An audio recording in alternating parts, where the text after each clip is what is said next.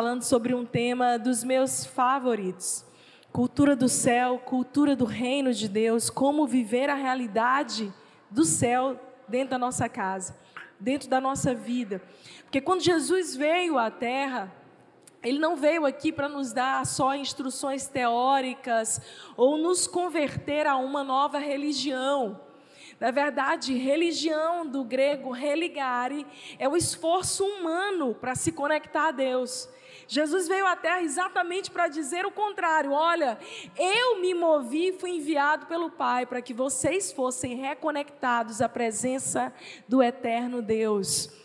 Então não é na nossa força, é na nossa dependência, amém? É quando nós reconhecemos as nossas fraquezas, limitações, é que somos transformados.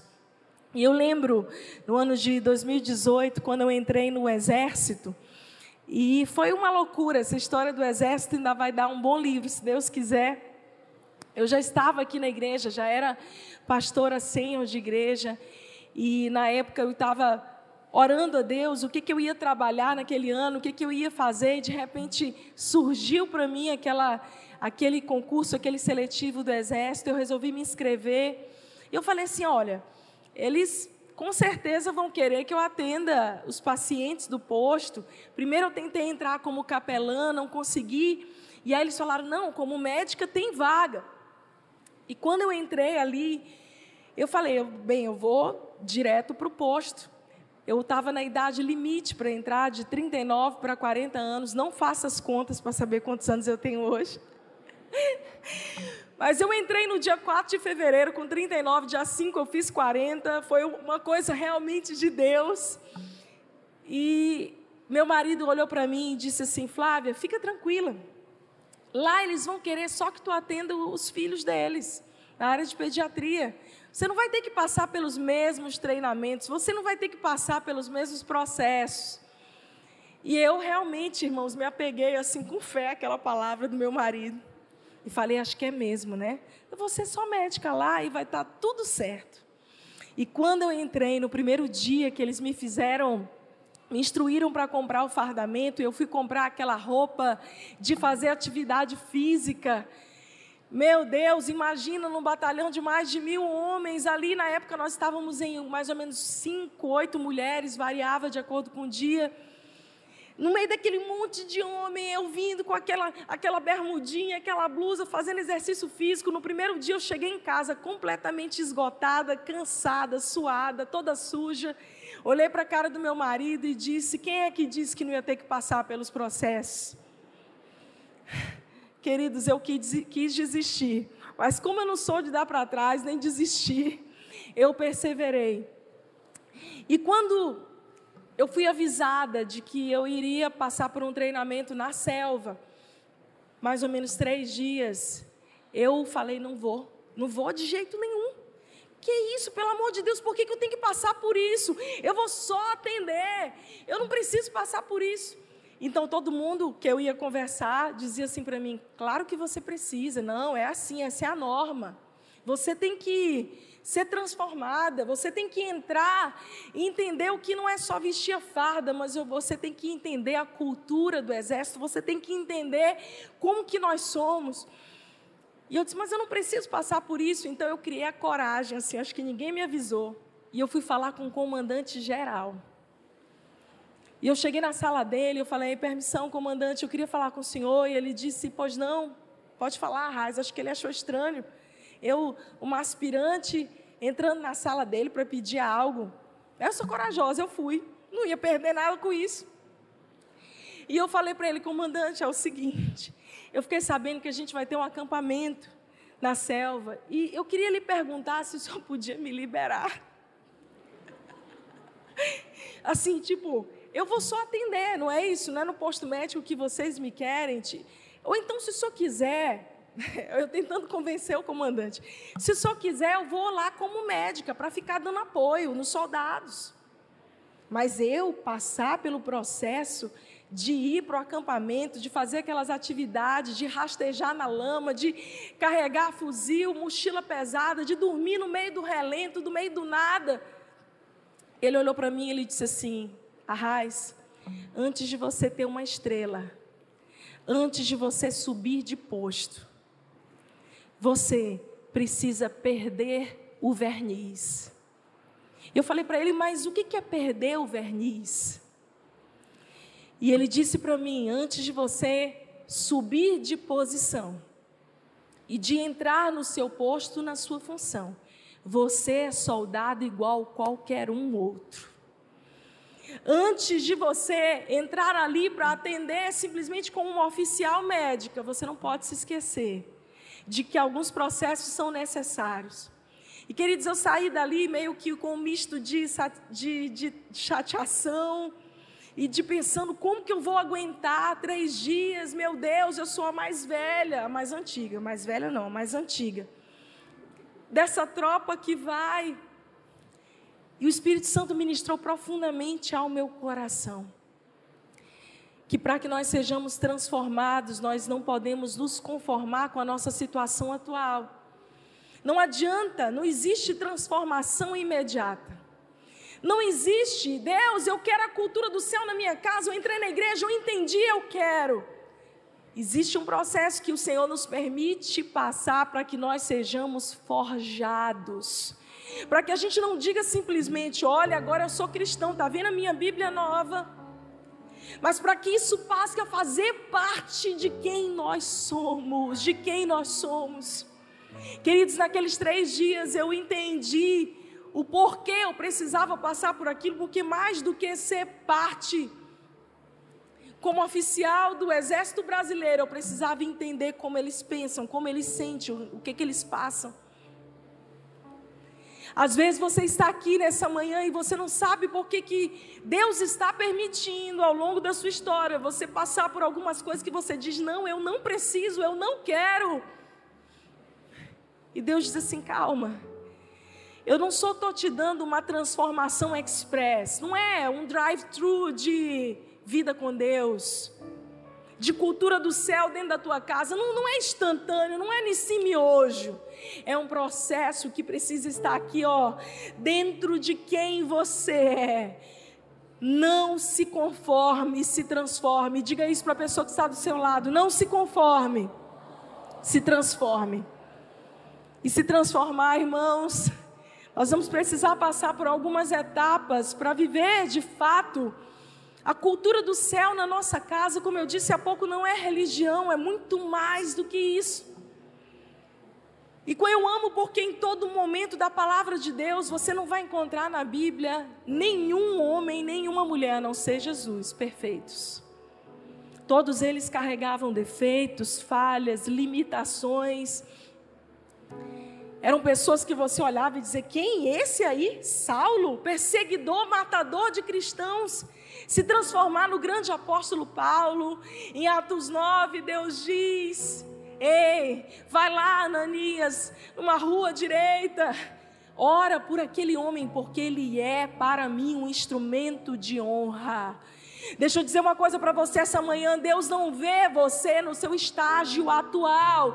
Deus vê você como Ele te criou para ser e para existir. Deus já vê você pronto. Deus já vê você perfeito. Deus já vê você completo. Deus já vê você vivendo a plenitude daquilo que Ele te criou.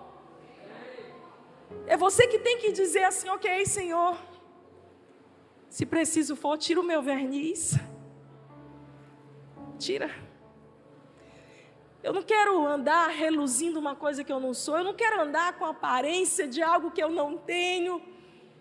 Tira o verniz para que eu possa ver a realidade de quem eu sou. E uma vez que eu vejo quem eu sou, eu posso ser transformado. Em toda a Bíblia nós vemos histórias de homens e mulheres que não se conformaram e por isso foram transformados. E eu quero saber aqui se existe alguém que está disposto a não se conformar para ser transformado, dá um brado, um aleluia, um glória a Deus. Neemias 1. Abre a tua Bíblia correndo comigo.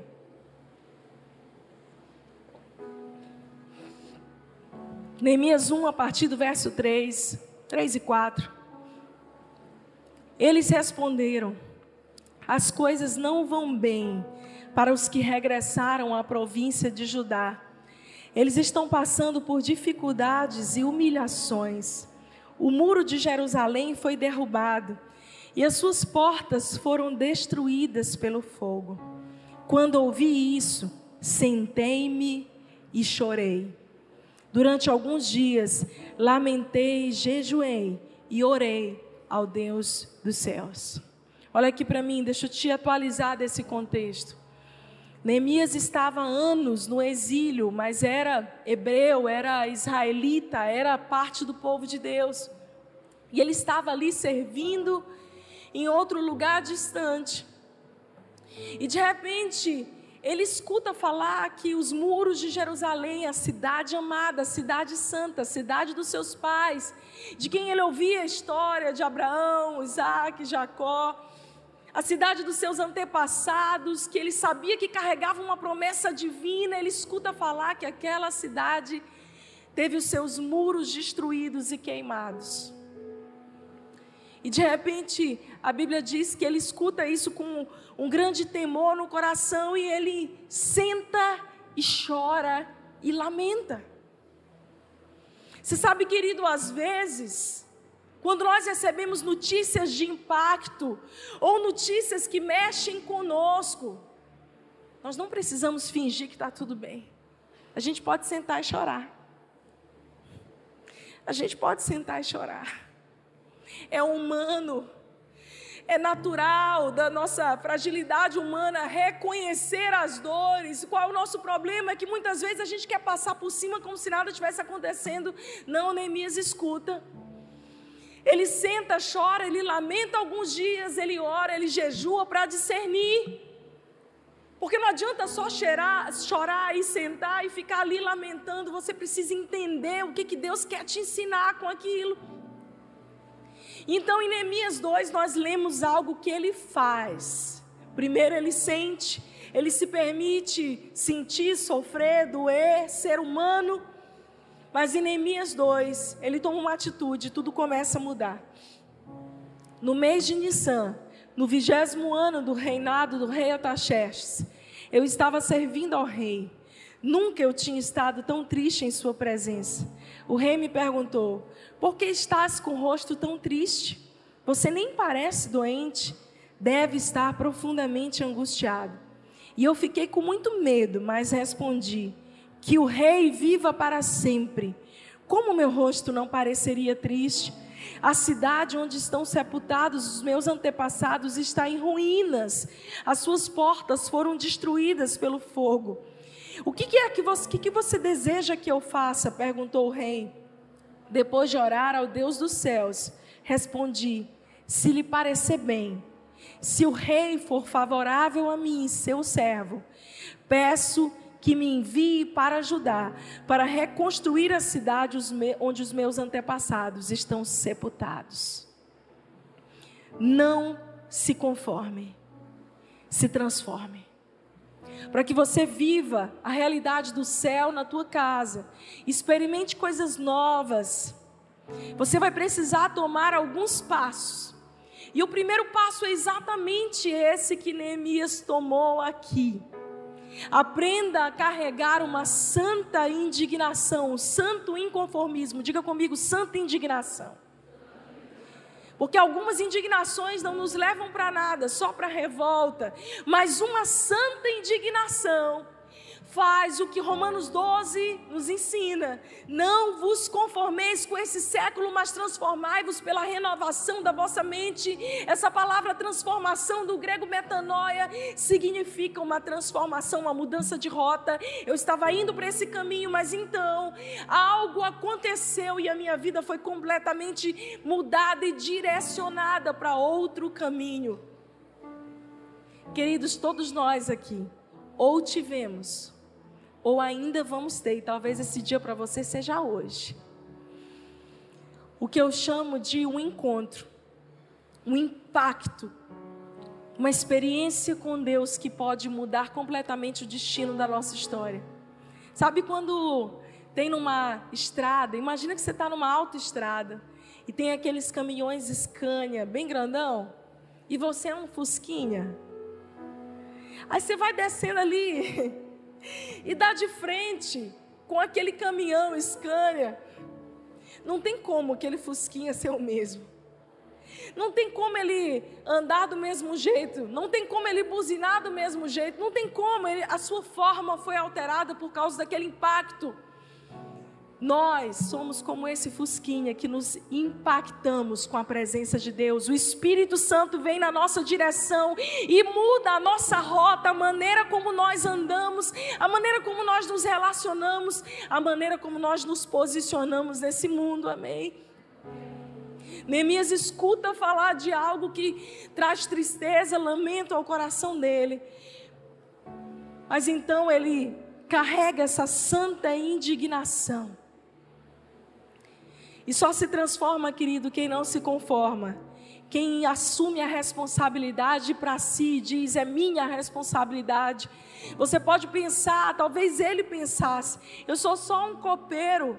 Eu estou fazendo meu trabalho, eu estou seguindo a minha vida, eu estou pagando meus boletos. O que, que eu tenho a ver com os muros de Jerusalém queimados? O que, que eu tenho a ver com aquilo ali? Eu não tenho nem a experiência para ser um, um general de guerra, eu não tenho experiência para ser um engenheiro, um construtor, eu não tenho nenhuma qualidade para isso.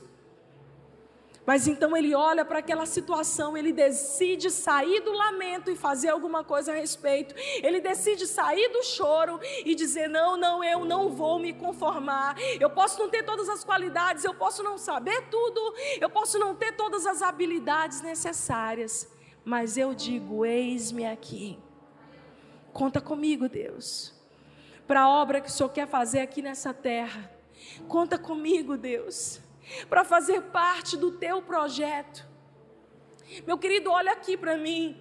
Talvez você chegou aqui, você tem muitos sonhos e projetos para 2022. Eu quero te apresentar um sonho e um projeto muito maior, que é o sonho e o projeto de Deus para você mais do que viver os teus próprios sonhos, que são lícitos, que são bons. Neemias poderia ter ficado conformado, mas ele carrega essa santa indignação, esse santo inconformismo, e ele diz: Eu vou me deixar ser transformado, eu vou aprender o que precisar aprender, mas eu vou fazer parte da reconstrução.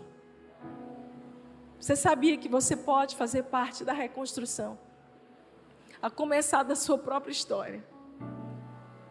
Aquilo que foi derrubado, aquilo que foi destruído, aquilo que foi abalado. Para de transferir essa responsabilidade para outra pessoa. Para de culpar o que as pessoas fizeram com você.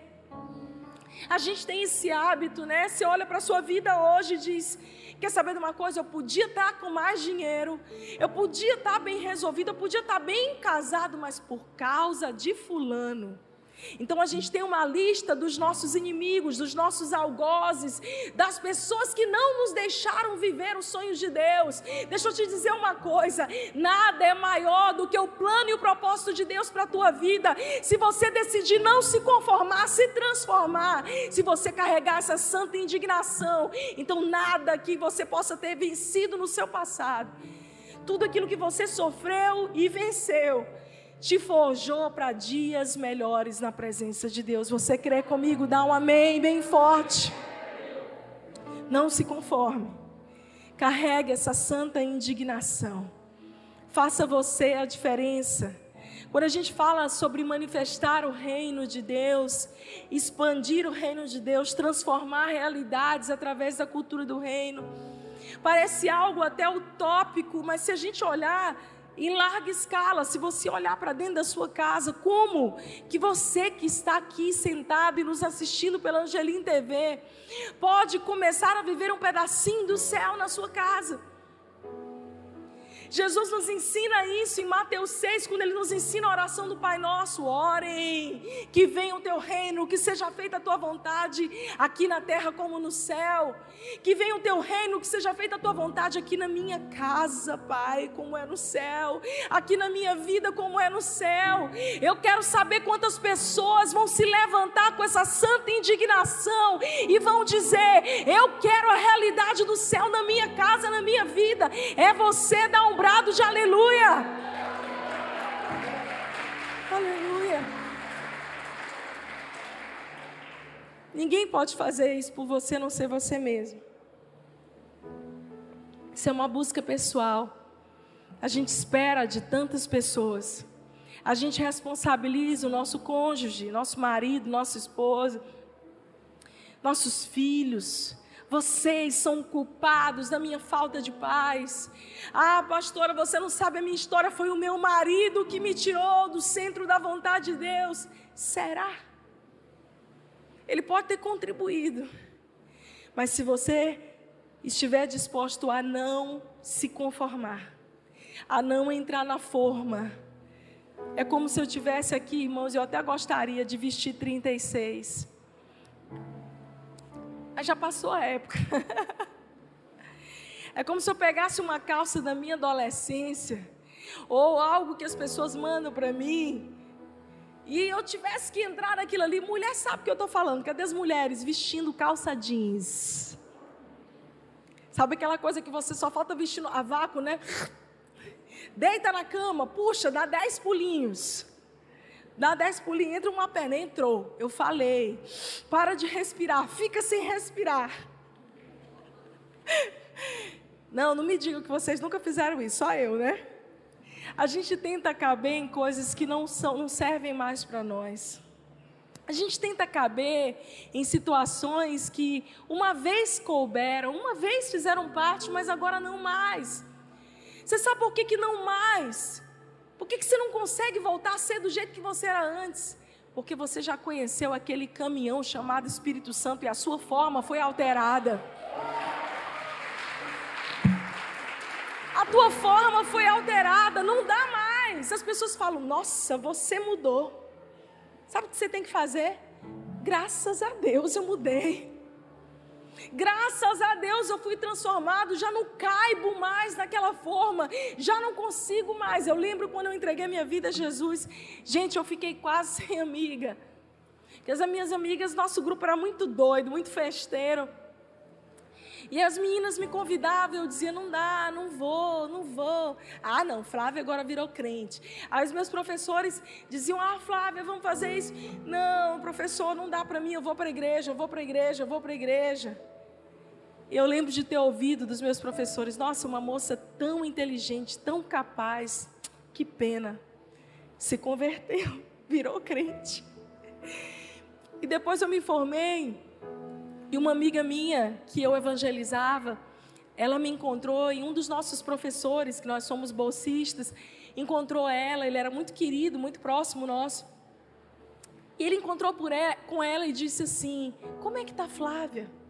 Ela ainda está com aqueles negócios dela assim de, de ir para a igreja? Tipo assim, ela não desistiu, não. e ela veio me dizer, eu falei para ela, amiga, próxima vez que você encontrar o professor, você olha para ele com uma cara de muita preocupação e diga para ele, professor, agora piorou. Agora ela está perdida, professor, ela virou pastora. Não tem mais jeito. Eu não tenho mais como caber na forma antiga. Eu fui tomada de uma santa indignação e eu quero viver a realidade do céu na minha casa, na minha vida. Eu não me conformo em viver uma vida desalinhada com o propósito de Deus. Só se transforma quem não se conforma. Aquelas mesmas amigas são as que me ligam e dizem assim: Ei, amiga, ora aí, tu que é amiga de Deus, fala com ele. E eu continuo dizendo, vocês também podem ser amigas de Deus. Ah, querido. Segunda coisa que você precisa entender para ser transformado, mesmo em dias difíceis. Você sabia que você tem duas armas na sua mão? Duas armas. Adoração e oração.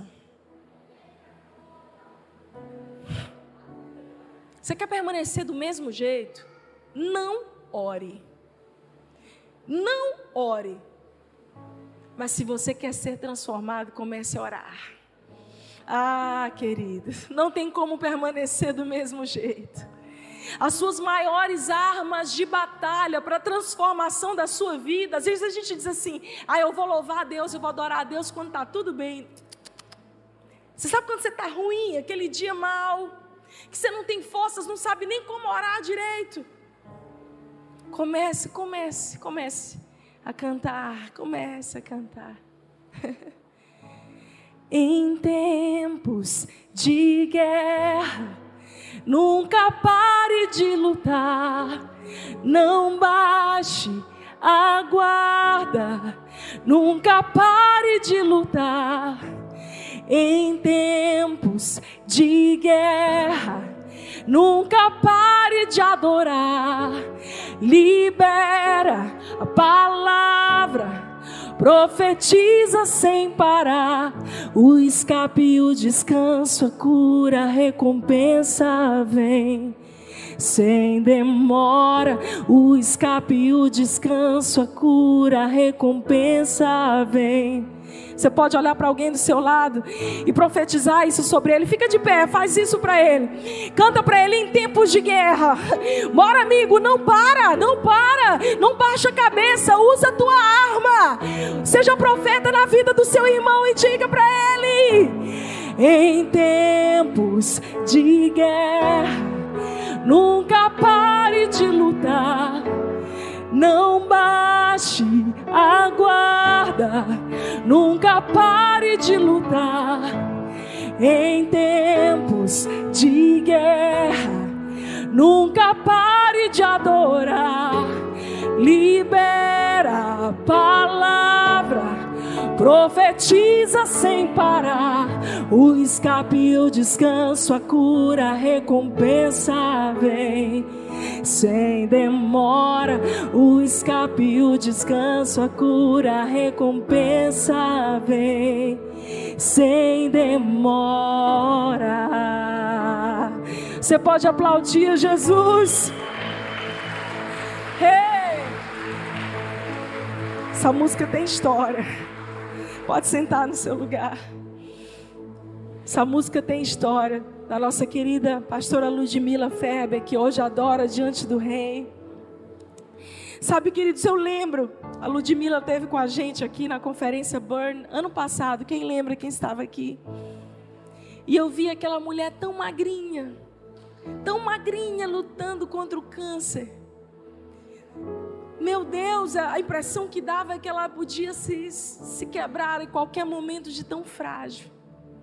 Então nós cuidamos dela ali atrás, tivemos um tempo de comunhão e eu falei, meu Deus, e eu vi ela estava tossindo muito, ela tinha acabado de ter Covid, tinha se recuperado de uma pneumonia, estava lutando contra o câncer já há mais de cinco anos. E eu falei, meu Deus, o que, que essa mulher vai ministrar? Como que ela vai ministrar, queridos, quando ela subiu aqui? Ela virou uma gigante. Ela virou uma gigante. Quem estava aqui naquele dia presenciou uma mulher tão frágil, tão pequena, humanamente tão debilitada, mas com a força de um exército inteiro dentro dela. Porque ela sabia quem ela era, ela sabia que as armas dela eram louvor, adoração, oração. Queridos, eu vejo muita gente bem recomposta. Você tem força, você tem inteligência, você tem recurso, mas a tua alma está tão fragilizada porque você não tem sabido usar as armas que Deus tem te dado. Não se conforme com isso. Não se conforme em viver uma vida rastejando, em viver uma vida caindo, caindo, caindo. A Bíblia diz que nossa vida é de fé em fé, de glória em glória, levantando os nossos olhos e olhando para o Autor e Consumador da nossa fé, Jesus. Eu lembro muito no exército, quando a gente ia marchar, às vezes eu estava tava para desmaiar, literalmente. Morta de. Imagina o sol de Teresina, uma hora da tarde, você ali marchando. E eu ouvi o meu comandante dizer: olhar altivo e pensamentos nobres, olhar altivo e pensamentos nobres. Um olhar altivo não no sentido de cheio de orgulho, mas um olhar acima das circunstâncias, do que você está sentindo, do que você está passando.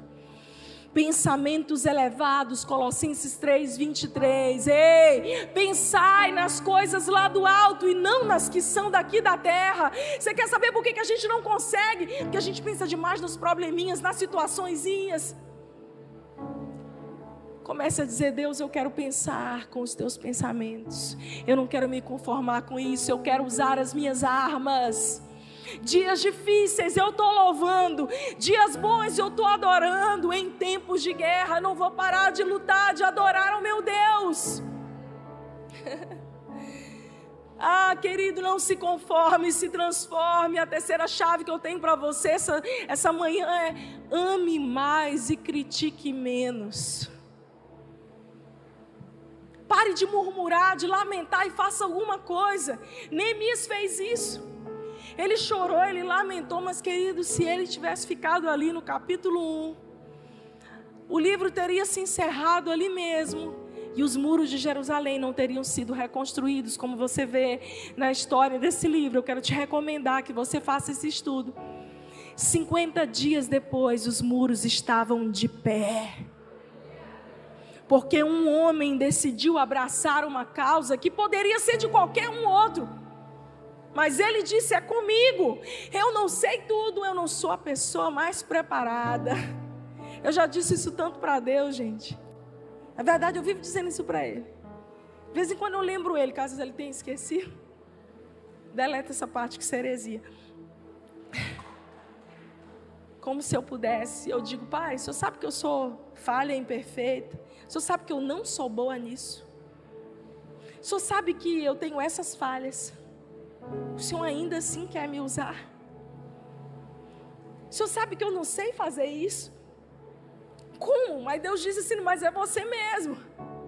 Imagina se Neemias tivesse ficado lá lamentando: Eu não sei, eu não tenho como. Eu nunca liderei exército, eu nunca botei um tijolo em cima do outro. Eu sou copeiro, eu sou garçom, o meu papel é esse. Não.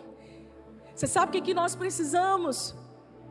À medida que a gente alinha nossa mentalidade com os céus, a gente vai entendendo que nós podemos nos tornar quem Deus nos fez para ser. Eu não preciso me conformar em ser quem eu sou hoje.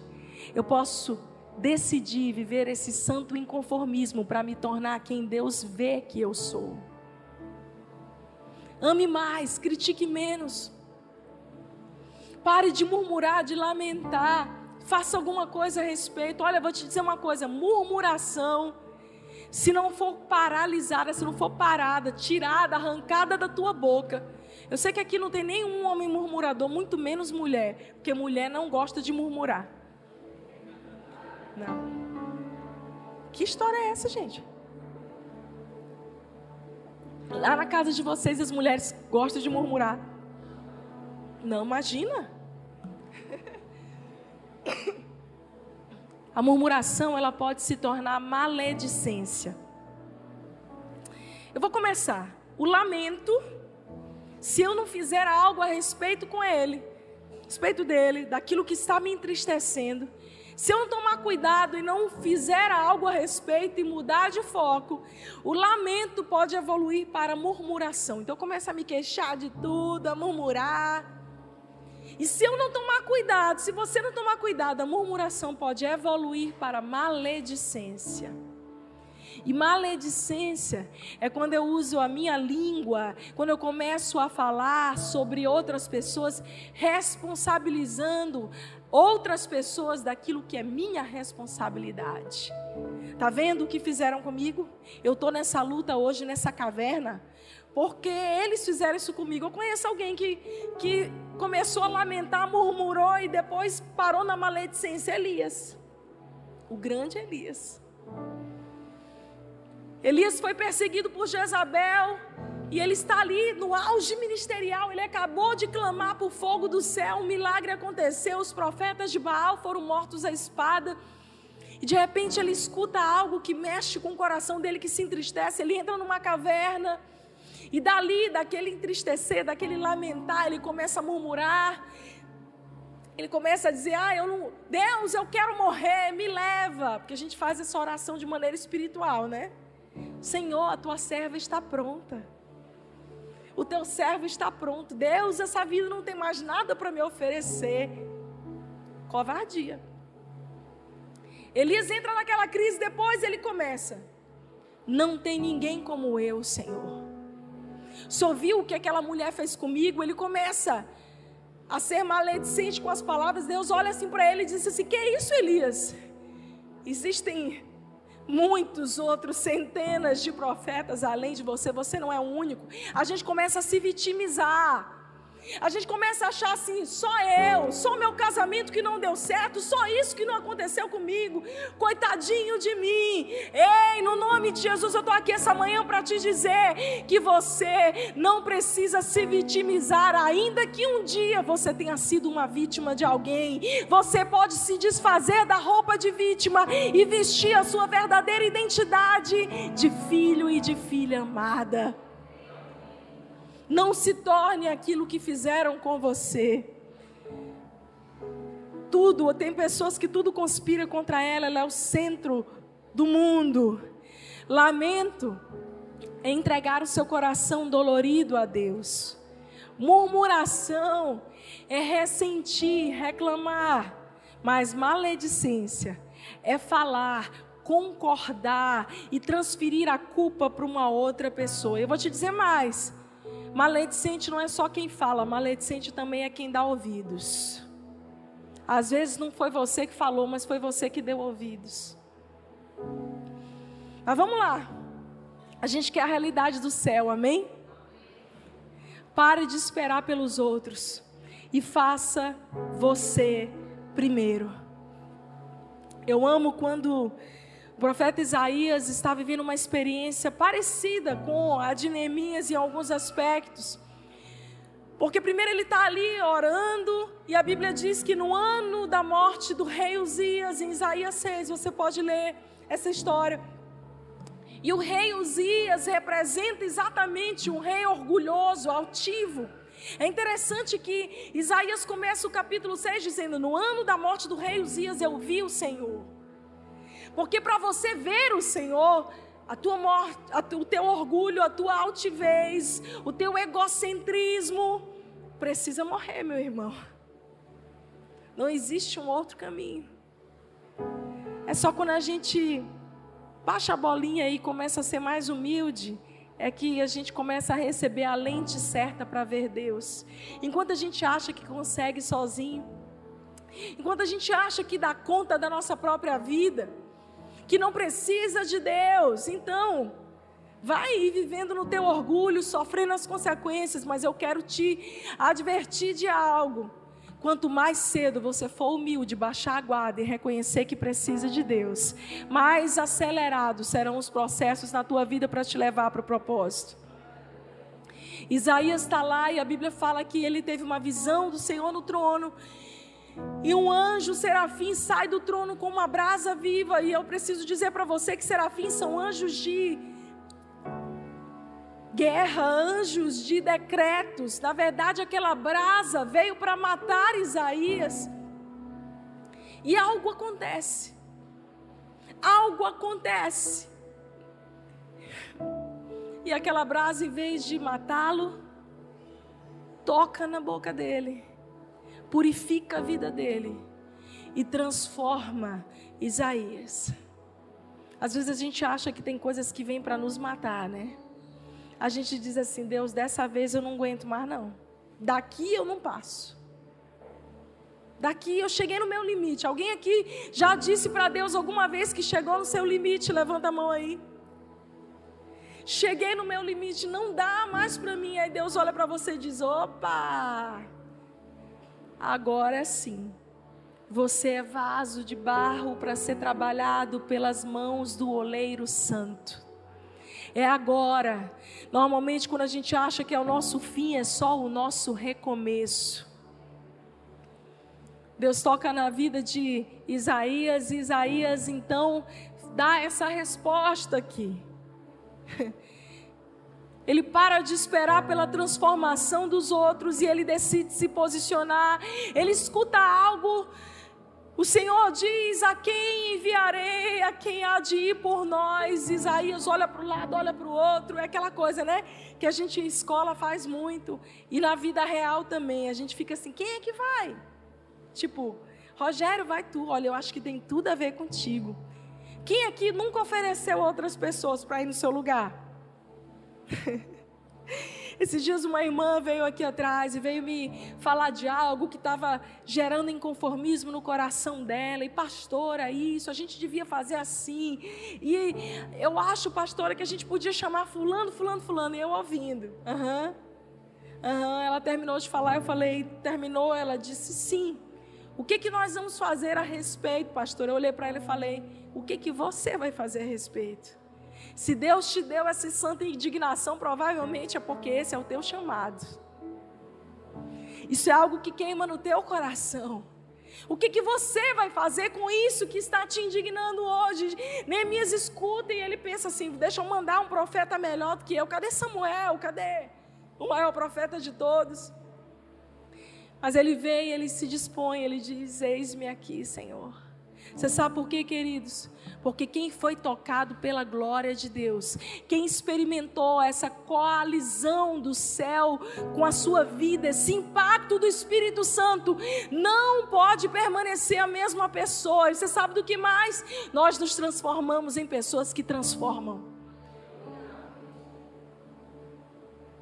A nossa transformação, aquilo que a gente experimenta, começa a transbordar e a gente começa a querer derramar isso sobre a vida de outras pessoas. Não adianta. Uma vez eu estava no hospital e um dos meus chefes perguntou assim para mim: Flávia, você não acha que você fala demais de Deus? E com muita educação eu olhei para ele e falei: Doutor, o senhor gosta do meu trabalho? E ele disse: Sim, você é uma excelente profissional, uma das melhores que a gente tem aqui, ética, muito boa profissional, disciplinada, nunca tivemos problema com as suas escalas. E eu falei: Pois se o senhor me quer aqui, o senhor também vai ter, vai ter que querer o meu Jesus. Porque onde eu entro, Jesus não fica na porta de fora, ele entra junto comigo. Do mesmo jeito que eu não deixo de ser mãe de Vitória, de Samuel, quando eu vou trabalhar, eu falei para ele, quando que eu não deixo de ser esposa de Fred quando eu venho trabalhar, eu não deixo de ser filha de Deus quando eu estou aqui. Ele falou tudo bem. Esse mesmo médico, a gente estava uma vez na UTI, sabe, existem quem trabalha em UTI sabe disso. Tem aquelas horas assim que parece que a morte visita. E a gente não dava conta, eram muitos pacientes parando ao mesmo tempo. Era, foi uma manhã muito difícil de perder muitos pacientes. Então ele olhou para mim ele disse: Flávia, fulano nesse, com esse paciente, fulano com esse. E ele olhou para mim e ele disse: Flávia, nós fizemos o que a gente poderia fazer do ponto de vista científico. Você pode falar com Deus e orar por esses pacientes antes deles partirem. E eu fui de leito em leito, orando com as famílias, orando com as famílias, orando, ministrando sobre aqueles pacientes. Você sabe por quê, querido? Porque aquilo que você carrega, ainda que as pessoas não reconheçam hoje, se você for fiel, uma hora vai chegar, uma hora vai chegar que as pessoas vão olhar e vão dizer: ei, ei, por favor, me dá daquilo que você tem, porque eu também preciso. Quem se transforma, quem não se conforma, se transforma em alguém que gera transformação por onde passa. Seja disciplinado e apaixonado. Às vezes a gente fala assim: ah, mas eu não estou com vontade. Não, não, não, você não precisa ter vontade. Você só precisa ter disciplina. Até que sua disciplina se transforme em amor verdadeiro e o seu amor seja enraizado e você não consiga mais viver sem isso. A gente confunde muito, né? Tipo, eu não estou com vontade de ler a Bíblia. De vez em quando os meus filhos me dizem isso, Samuel, ele tem uma rotina. Eu falo, filho, já fez seu devocional? E ele lê um texto do Novo Testamento, do Antigo Testamento. Ele, Samuel terminou de ler o Novo Testamento aos nove anos de idade. Ele agora está relendo e junto com o Antigo Testamento. E ontem à noite mesmo, eu vou lendo com ele livros de fé, livros de testemunho. Nós estamos lendo um livro antigo do Benny chamado Tocou-me, que fala da conversão do Benny como ele foi tocado pelo Espírito Santo. E eu vou lendo junto com ele ali na cama e, e contando para ele aquelas histórias e eu vou enfatizando com a voz: Meu Deus, Samuel, olha aqui, olha. A Catherine Kuma orou pelo, pelo Benihim, aconteceu isso. Eu vou gerando nele essa coisa de Deus. Eu, meu Deus, existe um ambiente de milagres, uma atmosfera que transforma vidas. Porque eu não posso transferir a minha experiência com Deus para os meus filhos. Presta atenção aqui, querido, eu não posso transferir a minha experiência com Deus para você, mas eu posso queimar aqui todos os dias e isso inspirar você a subir de nível. Então eu peguei uns vídeos com ele, ele, ele gosta muito, a gente lê os livros do Reinhard Bonk. Tem um livro que eu recomendo muito, Coisas Ainda Maiores, do Reinhard Bonk, que foi um dos maiores evangelistas que essa terra já viu. As cruzadas dele alcançavam e ganhavam no mesmo dia, na mesma noite, 4 milhões de africanos. Você pode imaginar isso? 4 milhões de pessoas assinando o cartãozinho, entregando a vida a Jesus. É nesse ambiente que eu estou querendo treinar os meus filhos. Aí eu, eu abri uns vídeos no YouTube e a gente foi ver e eu ia falando, meu Deus. E aí ele dizia, mãe, e nessa cidade foi maior. Querido, deixa eu dizer uma coisa para você. Comece, talvez, com disciplina, disciplina espiritual. Eu vou ler a minha Bíblia, eu vou orar, eu vou me devotar ao Senhor. Mas isso vai começando a inflamar o teu coração, vai queimando, queimando. E quando você perceber, você está completamente apaixonado por Jesus. Eu vou dizer para você, eu tenho 24 anos que caminho com Jesus. E eu sou a menina do quartinho. Eu sou mais apaixonada, estou mais apaixonada por Ele hoje do que eu estava aos meus 18 anos de idade. O que mudou? O que mudou é que eu amadureci, mas não apodreci. Porque tem gente que amadurece, mas apodrece, perde a paixão. Eu amadureci, hoje eu tenho uma responsabilidade, um encargo maior, uma missão maior diante da igreja brasileira, mas eu vou dizer uma coisa, no fundo, no fundo, eu não passo daquela menina do quartinho. É nesse lugar que eu fui feita, que eu fui refeita. Querido, você precisa saber a sua real identidade, independente dos seus títulos, daquilo que as pessoas reconhecem sobre você ou não. Isso tudo pode mudar. Uma hora você está em um encargo de, alto, de algo, daqui a pouquinho isso pode mudar. Mas ainda que os teus títulos mudem, a tua essência deve permanecer. Quem você é, o que você carrega para viver a cultura do céu, para ser transformado. Você não pode se conformar, você precisa tomar a atitude hoje de ser generoso. Diga comigo, eu quero ser mais generoso. Mateus 6,33, a palavra de Deus diz: Buscai primeiro o reino de Deus e a sua justiça, e todas essas coisas serão acrescentadas a você. Você sabe o que é generosidade? É dar além da obrigação é se entregar além da obrigação. Porque cá entre nós, a gente faz muita coisa por obrigação. Ser generoso e a gente tratar alguém. Eu vou, eu vou explicar bem isso para você. Ser generoso é tratar alguém não por aquilo que ela é, mas por aquilo que você é. É tratar alguém independente do que ela pode me oferecer. Independente dela ser alguém, uau, que eu admiro, ou uma pessoa que não pode me oferecer nada, eu, a minha essência me faz tratar todas as pessoas da mesma forma. Esses dias eu recebi mensagem no meu Instagram de uma moça que há muito, muito tempo eu não via. Ela trabalhava comigo no hospital, ela era uma das copeiras. E quando eu dava plantão à noite, né, eu, eu sempre brincava, ela trazia um mingauzinho para mim ali antes, antes da ceia. E ali eu falava de Jesus para ela, e um dia ela me mandou uma mensagem, e ela disse: Você lembra de mim?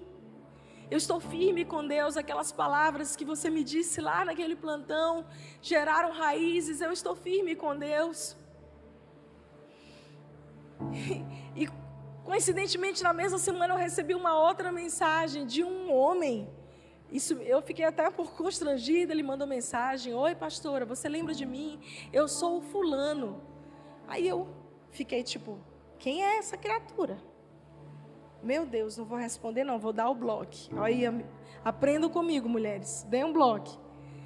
Aí eu olhei E eu falei assim: nossa, a fisionomia dele me é familiar. E cliquei em cima para ver quem ele era. E eu falei: meu Deus, eu lembro, eu lembro.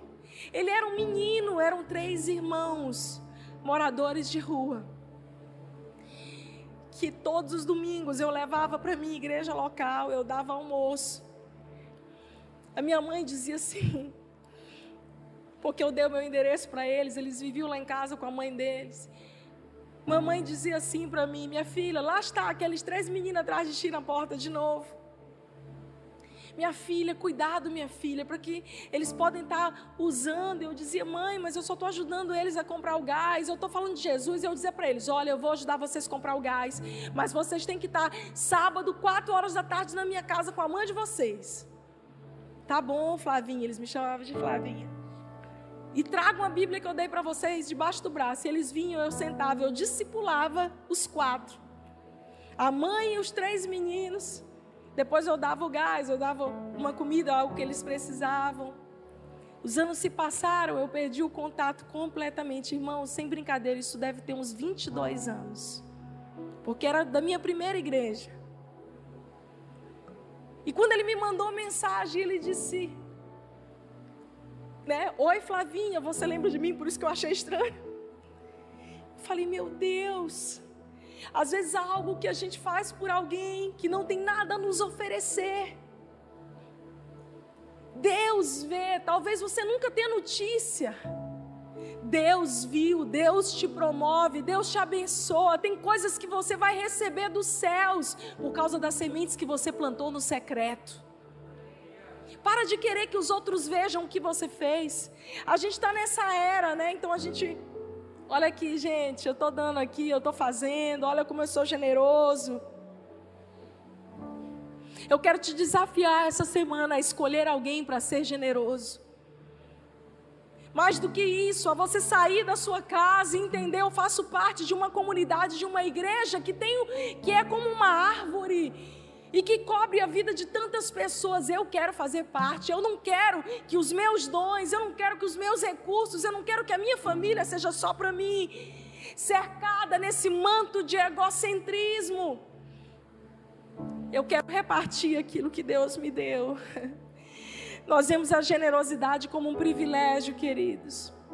É a gente poder servir pessoas com os nossos dons e talentos.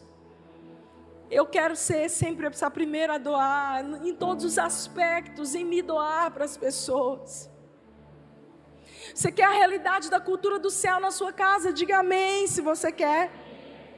Faça o melhor com o que você tem hoje. A gente fica esperando quando o grande dia chegar, quando eu puder, quando eu souber, quando eu tiver. Comece com o que você tiver hoje. Eclesiastes 9, 10, a palavra diz: tudo que você fizer, faça bem feito. Diga comigo, faça bem feito. Pois quando descer a sepultura, não haverá trabalho, nem planos, nem conhecimento, nem sabedoria. Tudo que estiver nas tuas mãos, faça conforme todas as tuas forças, com excelência é preciso se engajar no reino de Deus. O bom é diferente de excelente. A gente tem essa mania do jeitinho brasileiro, né? Mas no nome de Jesus, todo espírito de gambiarra está repreendido das nossas vidas. Aqui no Piauí fala gambiarra também? Fala? Gambiarra, aquele negócio que tu faz, assim, aquela arrumação né? O jeitinho brasileiro. Ei, não é jeitinho brasileiro, é o jeitinho do céu. Nós não nos conformamos com gambiarras, com jeitinhos. Nós não queremos arrumações nos nossos casamentos, relacionamentos. Não é de qualquer jeito, não. É do jeito do céu. É do jeito do céu. É isso, na criação dos meus filhos não é de qualquer jeito, é do jeito do céu. Acredite, Deus é poderoso para fazer muito além do que você imaginou ou pensou. O Senhor é o nosso Pai, Ele tem alegres surpresas para nós. Você está pronto para receber as alegres surpresas dos céus? Eu quero. Se você não quer, manda para mim, que eu quero. Comece a se posicionar de maneira profética. Ame pessoas, ame a sua cidade. Crítico já tem demais. Gente, quando alguém chega para mim trazendo um problema, quem lidera perto de mim sabe disso. Me mostra o problema, mas me traga a solução junto. Porque problema todo mundo vê, crítico todo mundo tem, mas quem são aqueles que vão se levantar para fazer alguma coisa? Neemias foi o único que ouviu e que se posicionou para fazer alguma coisa. Ele não ficou lá só lamentando, ele não ficou murmurando, ele não ficou usando de maledicência. Olha, fulano tem mais condição que eu, devia ir. Ele se posicionou, ele disse: Deus, eu eis-me aqui, Senhor. Eu não quero ser um crítico, eu quero ser uma realizadora.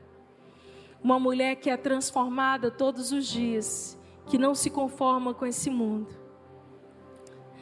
E que está disposta a se levantar como uma agente de transformação por onde for. A começar dentro de mim. A começar na minha casa. 2022 chegou, irmãos. E esse ano, não se engane, não vai ser um ano fácil, vai ser um ano extremamente desafiador. Mas você não precisa temer, porque o leão da tribo de Judá já é sobre você. Ele já venceu todas as coisas. Para aqueles que se posicionarem, não se conformarem com esse mundo, então experimentarão de uma transformação sobrenatural. É como se Deus olhasse para nós. Eu amo João 4, quando a palavra diz que o Senhor está à procura dos verdadeiros adoradores. Você sabe como que eu vejo essa cena? Eu sou muito de ilustração. Eu vejo Deus olhando para a terra, para a multidão de pessoas que se dizem cristãs e que frequentam as igrejas quem é? Quem são? Onde estão os meus adoradores? Se Deus está à procura, é porque não está existindo de sobra. Se Deus está procurando, é porque tem mais gente alinhada com as coisas da terra do que com as coisas dos céus. Se Deus está olhando e sondando os nossos corações, é porque Ele está dizendo: quem são aqueles que não vão se conformar? Quem são aqueles que vão experimentar da transformação? Quem são aqueles que vão se levantar, mesmo não tendo todas as capacidades, dons, habilidades, mas vão dizer: Senhor, eis-me aqui, conta comigo. Eu não sei tudo, eu sei que eu vou errar no caminho, mas eu estou disposto a viver essa transformação, a caminhar de glória em glória, porque eu quero a cultura do céu, eu não quero viver de acordo com a cultura dessa terra corrompida.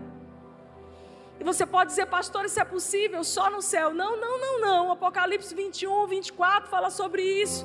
Mateus 6, Jesus falou sobre isso. Ei, vocês não podem descansar até que venha o reino, que seja feita a vontade, que venha o reino, seja feita a vontade. Essa busca é diária. Por último, sonhe grande. Olha para o teu irmão do lado e diz aí: sonhe grande. Sonhe grande.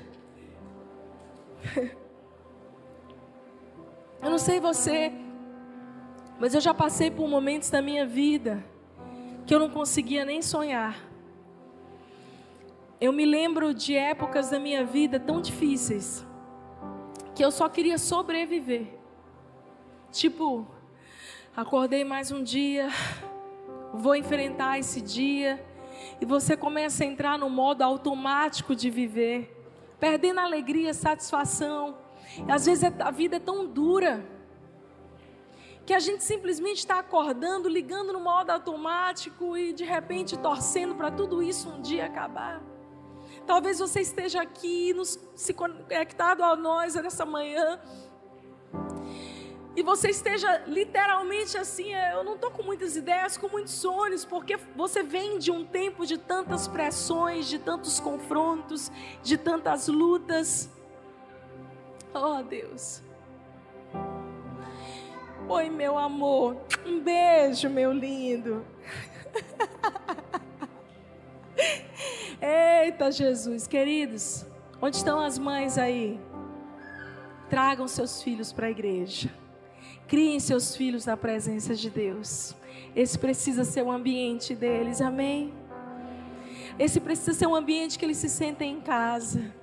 Esse precisa ser um ambiente onde eles passam aqui, né? Não pode ser toda vez, mas oi, pastora. Porque às vezes, uma vez eu lembro de eu encontrar uma família, alguém pega esta criatura animada, abençoada, entrega ele para a mãe dele. Eu lembro de uma vez que eu conheci uma mãe e ela disse assim para mim: Não, pastora, eu não vou levar meus filhos agora para a igreja, não, eles dão muito trabalho. Eu falei para ela: se você não levar agora, o trabalho vai ser maior daqui a alguns anos. Eu lembro de os meus filhos, nos dois primeiros anos de vida, eu sei que tem algumas mães ali atrás, com pequenininhos. Eu nem assistia a palavra direito, mas eu ia para a igreja. Menino chorava, eu saía. Menino queria mamar, eu saía para amamentar. Aí eu pegava o início, o final da palavra, um pouquinho do louvor. Mas eu ia para a igreja, eu dava comida no cantinho da igreja. Os meus filhos cresceram em vigílias. A gente ia para vigília. Minha mãe dizia assim: Meu Deus, Flávia, tu vai levar esses meninos. Não vão dormir de madrugada, mamãe. Tu me levava, era para o carnaval, me colocava no bebê conforto em cima da mesa do bar. Eu estou levando meu filho para a presença de Deus. Nem ia falar disso. Eu colocava um, um colchãozinho, levava no carro. Eu sou mãe raiz. Deu duas da manhã, no louvor, na vigília. Bota o menino ali deitado no chão. Eu lembro de Samuel acordar, ele pequenininho, às vezes ele levantava e dizia: Onde é que eu estou, mãe? Eu dizia: Dorme de noite, de novo, que o culto não acabou. E hoje amam a casa de Deus. Querido, nós somos desafiados todos os dias a vivermos a realidade do céu na nossa casa. E até nesse pequeno exemplo que eu acabei de dar. O que, que você está fazendo para tornar a sua vida, a sua casa, um pedacinho do céu? Como que você está se portando? e se posicionando. Esse ano 2022 é o ano do posicionamento da gente dizer: eu não quero mais ser raso, eu não quero mais ser superficial, eu quero ser uma mulher, um homem profundo em Deus. Eu quero sonhar grande. Eu não sei se você chegou aqui limitado pelas suas dores e não consegue sonhar. Eu quero dizer para você que esse é um ano de sonhar grande, de romper e de viver a realidade do céu dentro da sua família.